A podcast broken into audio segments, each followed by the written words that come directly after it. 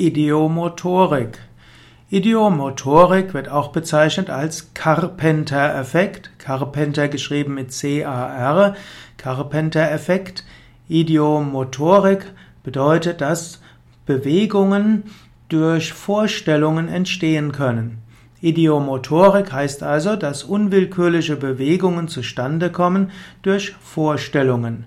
Diese Idiomotorik wurde postuliert von dem englischen Physiologen Carpenter, der von 1813 bis 1885 gelebt hatte.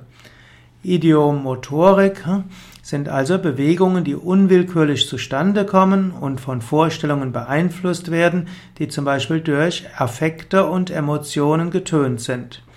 Idiomotorisches Verhalten kann auftreten, zum Beispiel bei Geistesabwesenheit. Es gibt auch die sogenannten Idiomotorik, Bewegungen, die nur in Gedanken ausgeführt werden, aber nicht in der Realität ausgeführt werden und ähnliche Wirkungen auf, den, auf das Gehirn haben, wie wenn man die Bewegung tatsächlich selbst ausführt.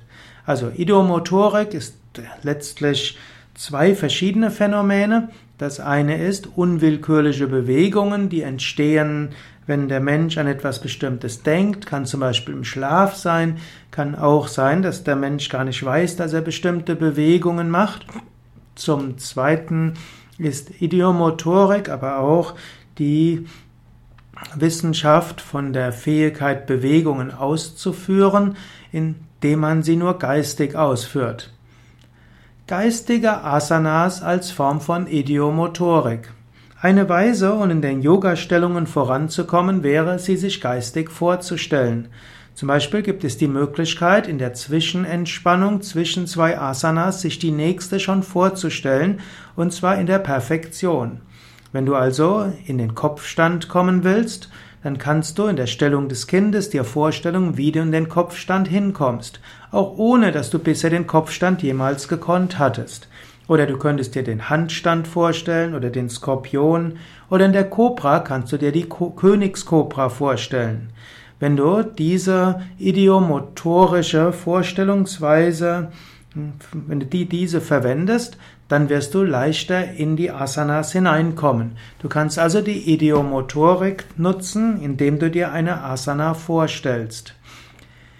Du kannst auch, wenn es Phasen gibt, wo du Asanas nicht machen kannst, dir diese vorstellen. Angenommen, du hast zum Beispiel eine schwere Grippe, dann wirst du keine Asanas machen können. Du könntest aber im Liegen dir vorstellen, dass du die Asanas machst. Oder wenn du einen Tag hast, wo du vielleicht viele Stunden im Flugzeug bist, dann kannst du dir eine halbe Stunde nehmen und dir vorstellen, dass du durch alle 84 Asanas hindurchgehst. Idiomotorik zur Behandlung von Parkinson und äh, Lähmungen aufgrund von Problemen des neurologischen Systems.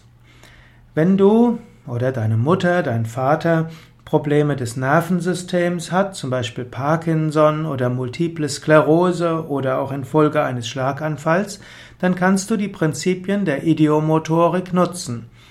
Hm, du kannst dir nämlich vorstellen, dass du Bewegungen tust, die du physisch nicht ausführen kannst. Indem du immer wieder diese Bewegungen geistig ausführst, werden bestimmte Hirnareale aktiviert werden, Hirnverbindungen werden hergestellt und die Wahrscheinlichkeit steigt, dass du das auch im Körper, dass du das auch körperlich machen kannst. Und so ist es hilfreich, sich bestimmte Fähigkeiten geistig vorzustellen, dann geht es leichter, sie auch körperlich zu tun.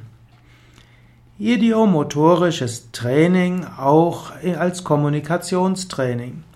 Wenn du jemand bist, der zum Beispiel Schwierigkeiten hat, mit dem Chef zu sprechen oder selbstbewusst aufzutreten, dann kannst du dir das vorstellen, dass du das machst. In deiner geistigen Vorstellung kannst du dir vorstellen, wie es ist, den Chef, mit dem Chef zu sprechen, mit dem Chef äh, Dinge auszumachen, wie es ist, wie der Chef auf dich reagiert und so weiter. Du kannst dir auch vorstellen, wie du selbstbewusst und souverän vor versammelter Mannschaft sprichst. Indem du das mehrmals durchsprichst oder durchspielst und dann auch direkt bevor du etwas tust, das nochmals geistig durchsprichst, wirst du die Fähigkeit haben, es auch zu tun. Idiomotorik in der Sportwissenschaft oder im sportlichen Training. Bei Hochleistungssportlern werden die Prinzipien des idiomotorischen Trainings umgesetzt. Manchmal wird dies auch als Mentaltraining bezeichnet oder auch mentales Training. Die Sportler stellen sich genau vor, was sie wann machen. Ja, Tennisspieler zum Beispiel spielen den Aufschlag geistig hundertmal durch oder auch tausendmal. Sie spielen genau durch, wie sie auf was reagieren. Fußballspieler stellen sich genau vor, wie sie in einer bestimmten Situation spielen, insbesondere auch, wie sie Elfmeterschießen machen oder auch äh, Skifahrer und viele andere. Auch äh, Reiter, ja, bei, vor Reitwettbewerben spielt der, ja, der Reitsportler vorher genau durch, was geschehen wird. Also jede Form von geistigem Durchspielen ist Idiomotorik. Idiomotorik äh, in der Krebstherapie. Man kann auch Vorstellungen haben, dass man den Krebs besiegt. Man kann zum Beispiel sich vorstellen, wie Krebszellen aufgelöst werden. Oder man kann auch bei anderen Problemen, kann man sich vorstellen, wie, die betreffend, wie das betreffende Körperteil geheilt wird und nachher heil aussieht. Idiomotorik in der, im Spiritismus. Im Spiritismus gibt es verschiedene Techniken, wie zum Beispiel Glasrücken, automatisches Schreiben und Pendeln.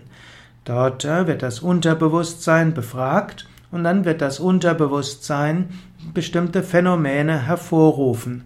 Und diese Phänomene können idiomotorisch gedeutet werden. Das heißt, das Unterbewusstsein äh, nutzt den Körper, um sich auszudrücken. Oder sogar ein Geist nutzt den Körper, um über den Körper bestimmte Informationen zu geben. Also, das Idiomotorik ist ja in doppelter Hinsicht. Man kann selbst lernen, über den Geist den Körper zu beeinflussen. Umgekehrt kann man auch seinen bewussten Geist eine Pause gönnen und dann kann der unterbewusste Geist über den Körper Informationen geben. Und dort gibt es eben Glasrücken, automatisches Schreiben, Pendeln und Routen, mit denen also die ganze Aspekte, äh, Pendeln, Routen und so weiter, diese können einem helfen, dass das Unterbewusstsein sich äh, bemerkbar macht. In diesem Sinne, diese Art von Idiomotorik könnte auch verantwortlich sein dafür, dass man bestimmte Karten zieht im Tarot oder auch bestimmte Hexagramme bekommt im I Ching-Orakel und vielem mehr. Auch die ganze Kinesiologie kann erklärt werden über den, das Prinzip der Idiomotorik.